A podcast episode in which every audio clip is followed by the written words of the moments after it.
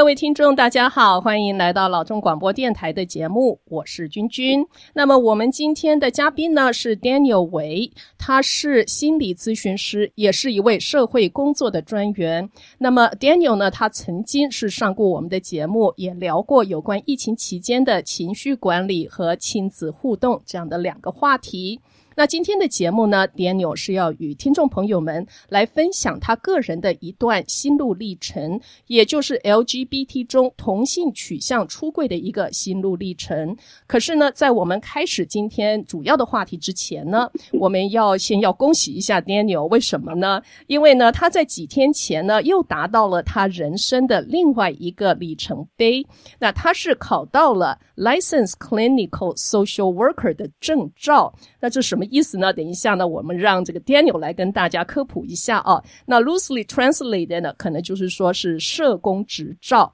那我想呢，现在呢，就请这个 Daniel 跟听众朋友们稍微讲述一下啊，这个考证的这个过程跟它的形式跟内容，因为我觉得这是一个蛮 interesting 的 topic。呃，或许现在也有朋友们正在攻读呃社会工作的这样的一个科系，那这样子的内容可能对他们呃肯定是有一些帮助的。Daniel 你好，哎，大家好，你好。嗯，好，那我刚才说了一大串哦，你考上的这个执照叫做 License Clinical Social Worker，呃，这么大串的一个呃这样的一个 title，跟我们说说到底是什么意思啊？大概简而言之的话，就是这个执照啊、呃、拿到之后就可以，我们可以做一些呃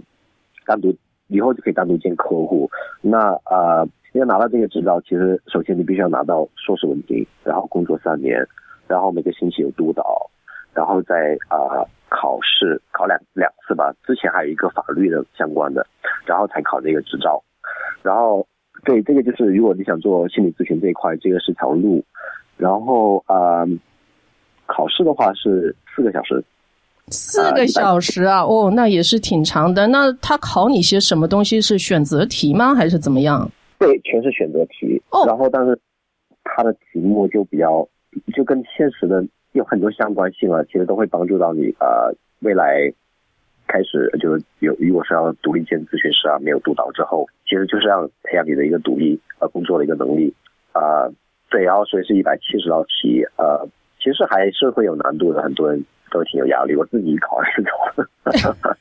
有这种大哭一场的感觉。真的，因为他确实了，因为呃拿到这样的一个证照，Daniel 意思是不是说？呃，你是在加州就可以呃自己呃起开呃自己呃设立你自己的一个 office 一个办呃办公室，然后呢是可以见客户，而是局限在加州吗？还是说这是全国都可以使用的？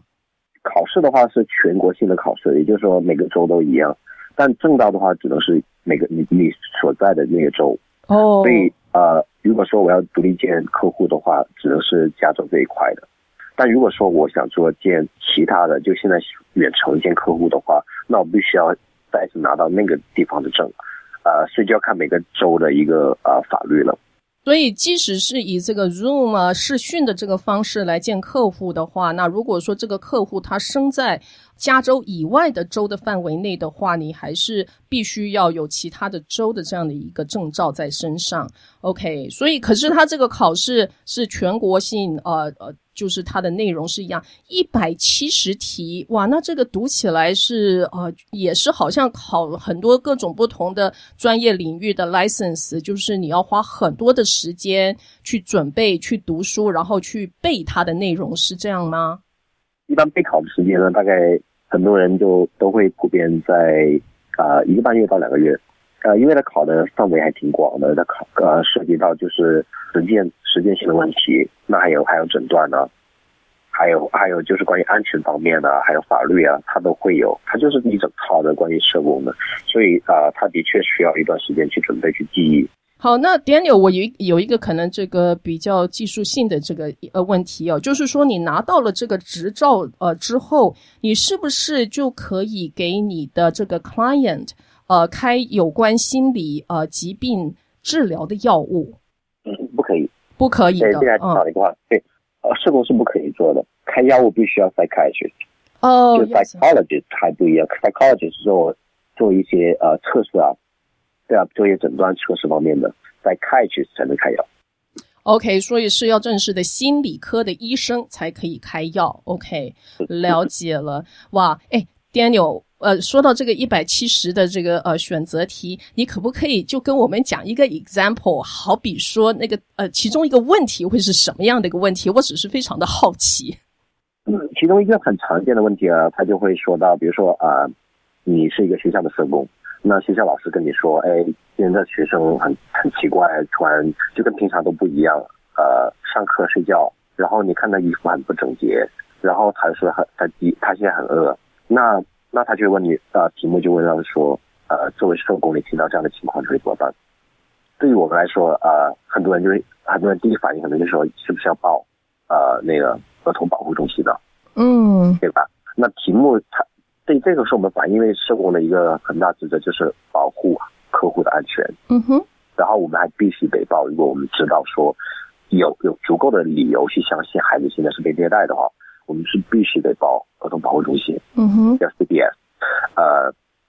那那题其实题目那其实啊、呃、题目正确选择应该是去跟孩子聊，因为单单从题目的那个题干，你并不能完全知道说孩子是否就会受虐待。所以作为社工，首先我们先去跟孩子聊，得到更多的信息，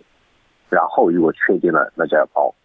啊 CPS，就是儿童保护中心。所以他这个选择性就是说，第一个动作应该做什么，然后第二个动作才做什么。所以呃，如果说你接到一个报告，就是说学校的老师说，哎，这位学生好像在行为上，呃，跟这个 appearance，跟他的这个嗯外表好像有一些。呃，需要关注的地方。那你接到这个 case，第一件事情，呃，就 choice number one 是要报告到儿童保护呃的这个单位 Child Protective Service，还是说你要先跟这个孩子聊一聊？就变成是说 number one 和 number two，你在这个选择这一方面，你必须要呃做正确的这个答案哦，这一题才不会错掉。OK，了解了。那 Daniel，嗯。我另外一个问题，你刚才不断的提到，就是说你要攻读这一个科系，或者是说要进入这个科系的 这个专业领域的时候，是 involve 到了这个法律这一块。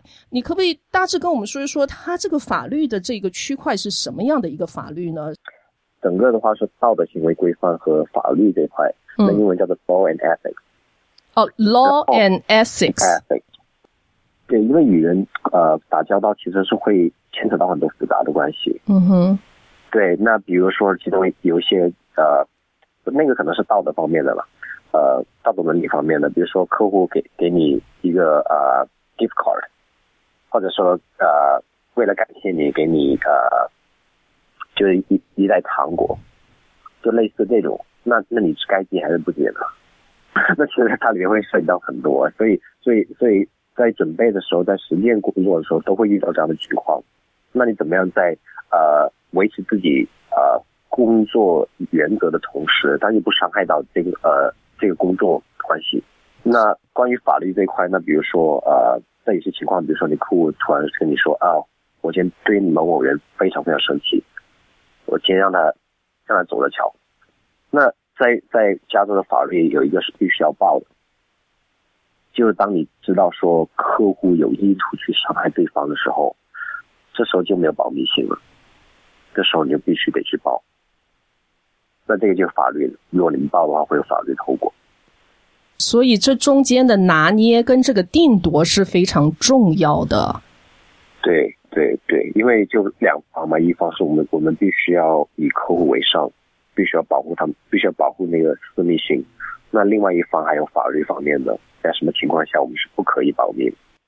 ？OK，所以在看每一个案件、每一个内容的时候，都是会 run into 会遇上这一种就是很模糊的一些地带，就是 gray area，就是说你怎么去解读说，OK，现在这个情况以法律的这个呃观点来看的话，我应该要做什么样的一个呃 decision 做什么样的一个呃决定，可是 at the same time 呢，又牵扯到了这个道德，或许是这个客户的隐私，呃，或许是客户的这样的整个一个呃总体性的一个心理的状态。所以确实哦，嗯，这样听起来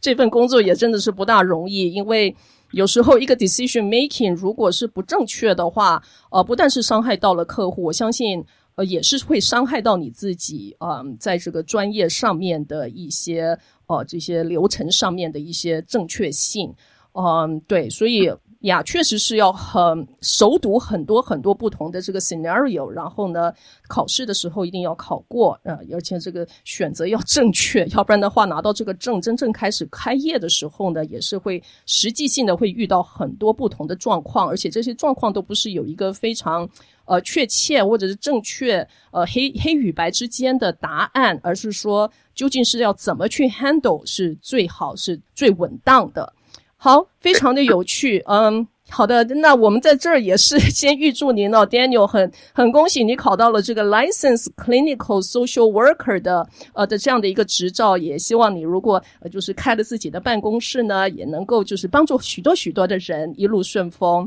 好的，那么我们现在要进一段广告，回到节目来的时候呢，我们再继续我们今天的节目，休息一下，马上回到节目来。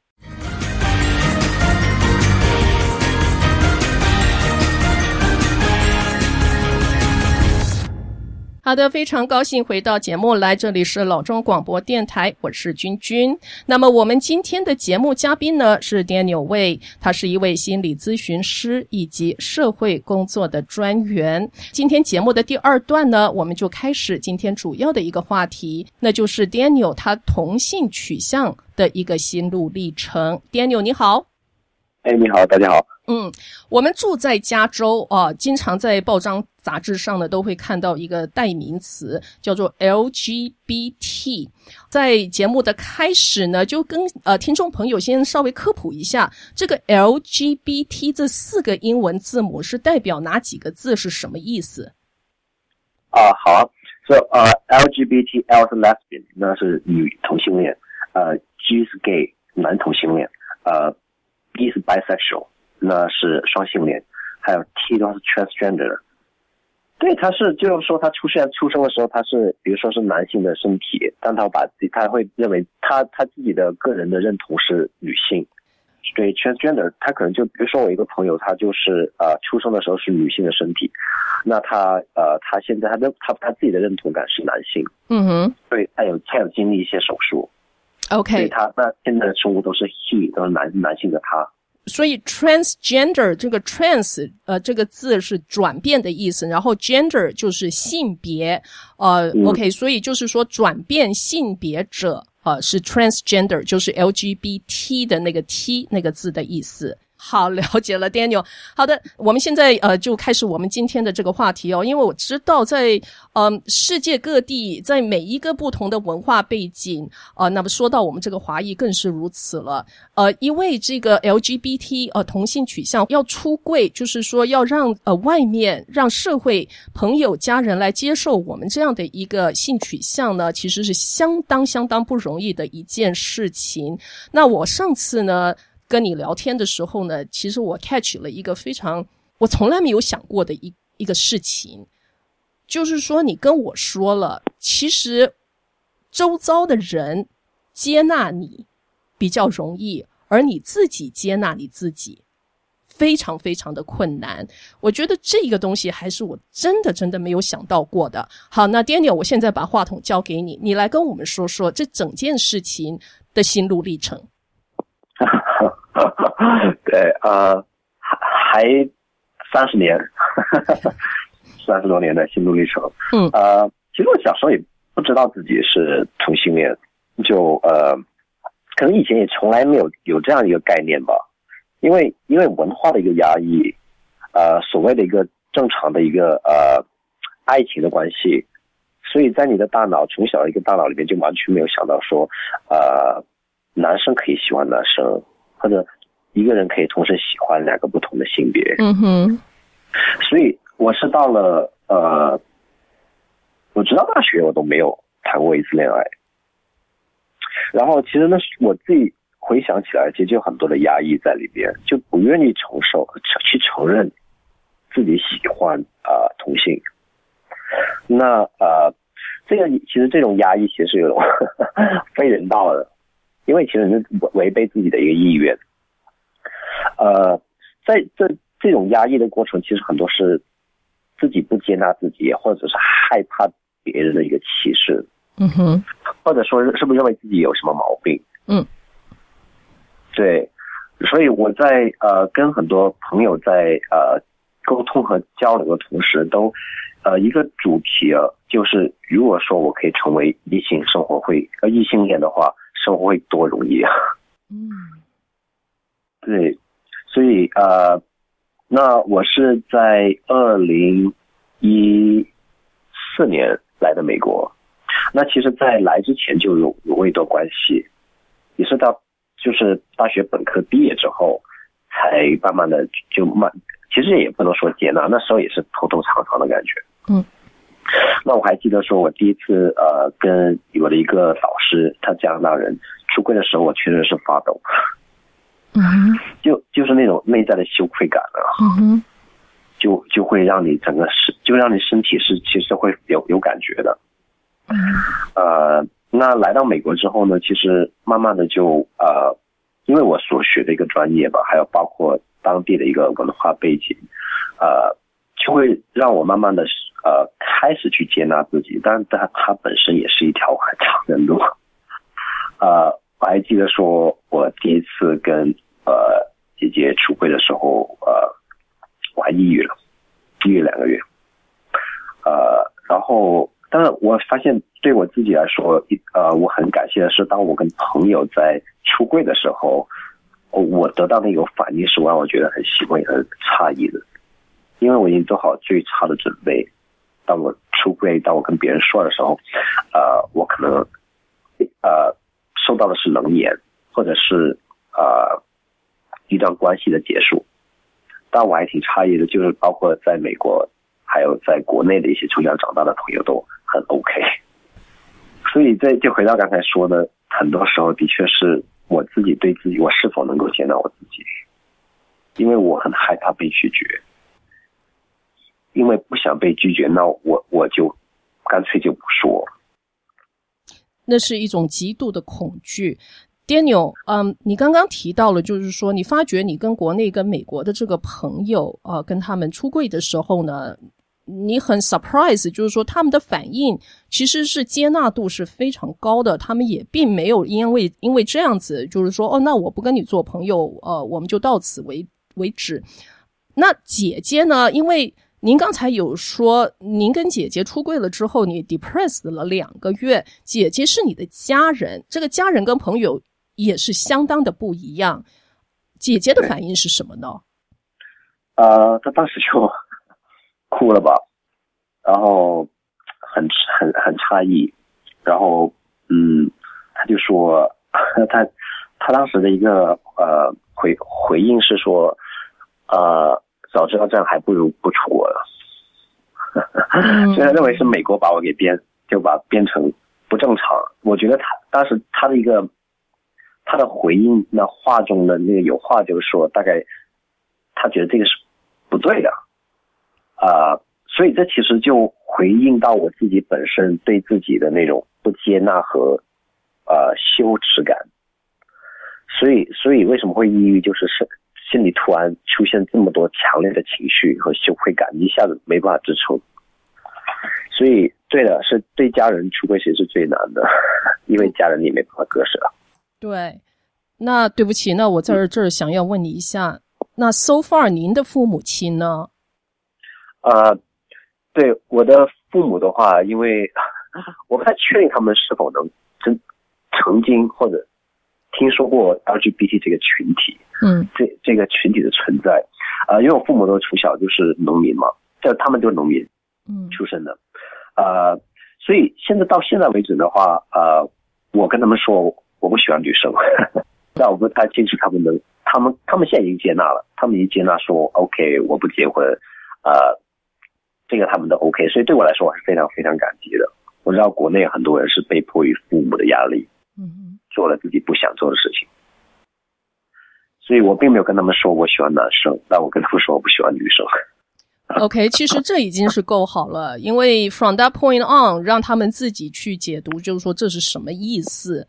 那我相信您，您说到他们的这个呃生长跟生活背景，呃，可能也是比较趋向于这个呃比较嗯、呃、保守性的，就是比较传统性的。那这个 LGBT 这样整个 concept 对他们来讲来说呢，我相信相信也是比较陌生了，嗯。对，所以那呃，您有几个兄弟姐妹？我知道您有姐姐，还有其他兄弟吗？没有了，就一个姐姐，就一个姐姐，就两个孩子。哇、嗯、，OK。所以姐姐有时候甚至认为，就是说，哦，你是不是出国的时候啊、呃，就是受到一些西方的这样子的一个观念的影响啊？呃、对 这很就 OK 了。我已经出就跟他出柜在一五年的时候，嗯嗯，所以现在。也都 OK 啊，也都 OK。其实我觉得这个其实是一个很对他来说也是个挺大的冲击，还有一个观念上的转变。因为因为其实他之前了解到了，就觉得是呃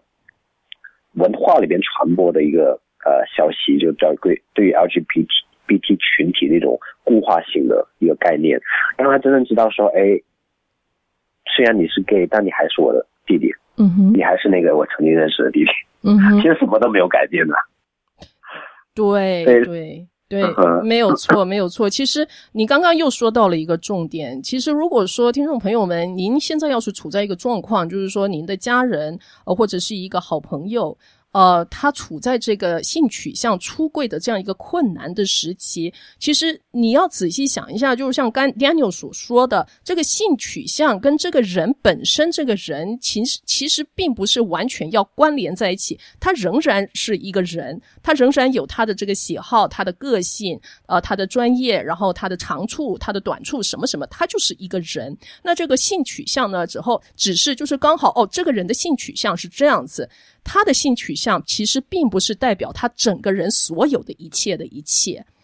呀所以这是两码子事情，不要把它混为一谈。只说他是性取性取向是一位一位同性同性者，那忽然间觉得哎，这个人好像整个人都不对了。其实 it has nothing to do with that，这是两码子事呃事情。所以要接纳一个对方的时候呢，呃，就是说你朝这个方向来想象。念到虽然他是呃 gay，可是呢，他是我的 brother，他是我的这个兄弟，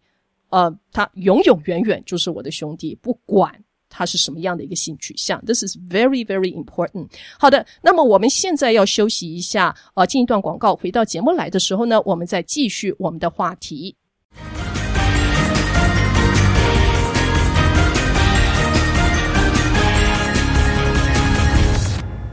非常高兴回到节目来，这里是老中广播电台，我是君君。那么我们今天的嘉宾呢是 Daniel Way，Daniel 你好，哎你好，嗯好的。那么说了这个许多啊，我现在的问题就是，您现在是出柜了，而且人是居住在加州。然后这个加州这个这个州呢，又刚好是全美国是最先进、最前瞻，也是最开放、这个接纳度最高最高的一个州，在这个各种不同的这个文化的层面上是最高的一个州。我知道您是从东岸那边搬过来的，您在选择到这边来，是不是把这个 LGBT 的接纳度也 take into consideration，也当做了一个考量的这个因素吗？有有一有一部分啊、呃嗯，其实更更更多是跟啊、呃、天气有关。哦，天气。说到 LGBT 呢，可能是想说以后在啊、呃，因为我刚拿拿到执照嘛，当时以前的计划也有想说啊、呃，以后可以多服务这一群体，包括还有亚裔的群体。嗯，对，所以所以这是想说搬到这边的一个原因，在在 Bay Area 的 LGBT 的群体是非常非常多的，那还有包括就亚裔这一块。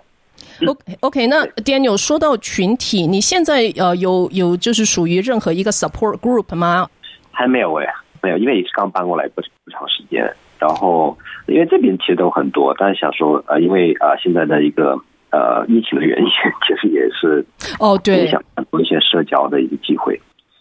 对对对对，因为我现在想起来，你是年初的时候刚好搬到加州来，然后我们大概二月、三月的时候就刚好关闭，所以在这个疫情的期间，确实也影响了很大的这个呃社交，有这个社交的机会的这样子的一个呃 opportunity 也是减少了很多很多。OK，那 Daniel 呃。我知道现在这个问题可能问问你有一点早，呃，那你刚刚也提到了，就是说您有意思想要这个为华裔的 LGBT 的群体呃做一个服务。那你知道现在呃我们加州这边北加州这边是有任何呃就是 specifically 是华裔的 LGBT 的这个 group 吗？我现在还不太清楚诶，但我希望我我自己现在的一些就跟别人打听哦，呃，是的确是有一个挺大的一个群体的，但我现在还没有在某个群体当中。嗯，OK，希望这个疫情过去之后呢，就是说在社交这方面会 much easier，会变得比较容易，也是比较容易这个 outreach，看看这个啊、呃，整个我们呃湾区啊，北加州这边有多少的这个 group 都可以呃参与呃作为一个活跃的这个 member，也打开自己的一个社交的一个圈子啊、呃，这是非常好。那 Daniel，我现在问你一个问题啊，您身为这个 LGBT 这个同性的取向，对你的工作有没有什么帮助？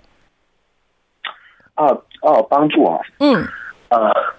是会是有很多，因为呃，社工这一块呢，我们的服务群体通常都是一些弱势群体，嗯，那这些弱势群体呃，通常我们说的像经济方面的，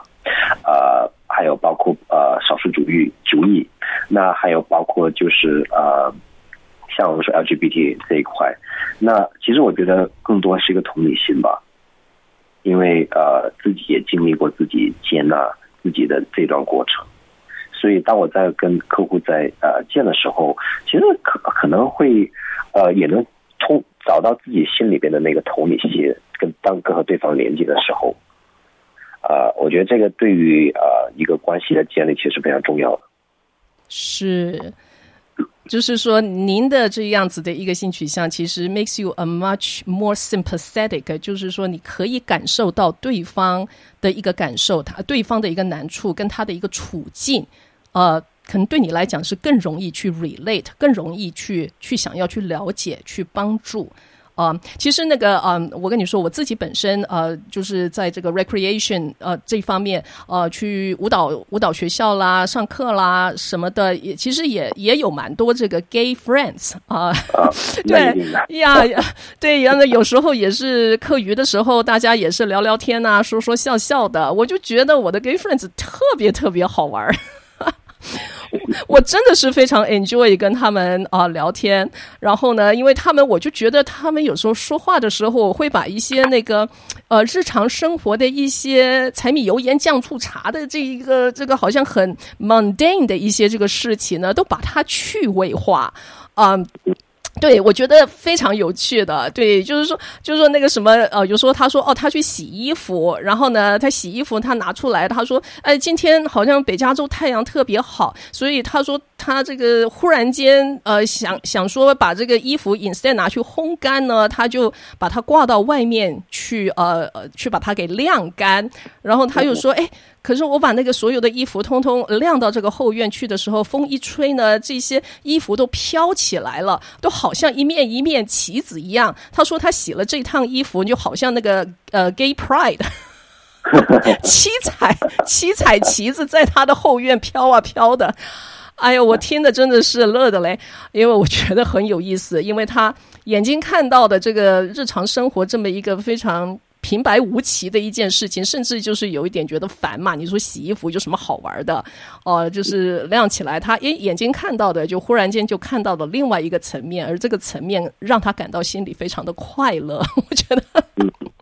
对，我觉得非常的有意思呀。其实哦，Daniel，我说你现在身处在这个 San Francisco Bay Area，我相信这个 San Francisco Bay Area 呢，本身也等于是这个 LGBT 它整个。整个这种观念之母啊，就是说，它的它是散从这边也是散播到呃全美各地，然后呢，也呃就是直接性的也是传播到世界各地，对这个呃 LGBT 这样的一个概念的一个接受，跟让大家一个呃熟悉，跟他们的这种这种能够能够理解的这个程度，其实。几乎可以说是从这个 San Francisco 我们这边 Bay Area 这边开始的，所以其实你是到达了这个 LGBT 之母哦，这个 Motherland of LGBT 呀。Yeah. 好，那 Daniel 还有什么东西想要跟我们 share？你可不可以呃跟大家 share 一个什么有趣的这个 personal experience？你是觉得觉得希望能够跟大家呃听众朋友们能够 share 分享，就是说 What happened? Is there any stories, personal stories that makes you very happy 的？啊、uh, 呃，你刚才说到就是说你跟呃你一些呃同志朋友的一些经历哦，嗯，呃，我身边有很多就是其实其实我觉得其实都还还是回到那个刚才我们首先提到的，他其实就是一个人，是因为标签，我们说的 label、嗯、对吧？我们说说 LGBT，如果你把它放下，那对对方就是其实站在你面前就是一个人。那其实啊、我是希望我我今天做这个做这个访谈，也是希望说能够提就提高大家对啊、这个群体的一个意识，然后也真正把真正的啊、带着好奇心去了解对方嘛。那我自己的一个经历就是，其实我因为从小在国内呃长大，那也。那文化这一块是没办法呃呃呃去除掉的，对吧？它它对我是有影响的。那其实之前我对 transgender 也有很多的不理解啊，对吧？哪怕身处在 LGBT 这个群体，那群体里边还有还有其他的群体，对吧？也不见得一定都会去了解对方。所以呃，我现在一个很好的朋友就是个 transgender，他就改变了我自己对呃我自己内在的一个局限性、思想的局限性和固化性。对，所以我是希望说，大家也是呃，像 Gay Pride 就是一个很好的机会，去去去了解，因为每年都会有啊，那就同志的游行啊，所以所以我觉得这个是一个挺好的一个机会去了解这个群体啊，啊、还有一个我自己特别想呃，最后提到就是出柜这个经历哦，啊、我现在回想，我特别感谢每呃，我我周遭的朋友没有跟我说啊、你应该出柜或者你应该不出柜，我觉得出柜它真的是一个每个人的一个选择。然后也不呃，只有你自己知道什么时候自己准备好了。我觉得千万不要因为应该怎么怎么样而去做自己现在没做没做好准备的事情。哇哦，这也是非常重要的一点，不要帮对方乱出主意哦。对，因为这个东西出不出柜，这个是非常非常的 personal。非常的个人个人性，对，所以呢，如果自己不 ready 的话，你不能够一去一直去怂恿对方说，哎呀，你就说吧，没有关系，呃，大家都 OK 的。这个 O 不 OK，就像我们刚才节目早早些时候就说的，oftentimes 不是说其他的人 O 不 OK，而是说对自己 O 不 OK。嗯嗯，是的呀，这真的是一段心路历程，对，所以不要去呃。给对方出出主意，就是说你 be a good listener 吧，可能是是不是这个意思？就是说你做一个很好的倾听者，聆听他的这个想说的话，嗯，让他说出来。其实他说出来的过程，可能就已经是是帮助他去整理他自己头脑里面的一些思绪，然后帮助他整理，让他说出来的过程，让他去整理他的思绪，其实就是帮助他最终可以达到他的最后的决定。嗯呀，其实我觉得这一个也是 apply，也是应用到所有很多其他的方面，不只是哦、这个 LGBT 出柜的这个问题。我觉得，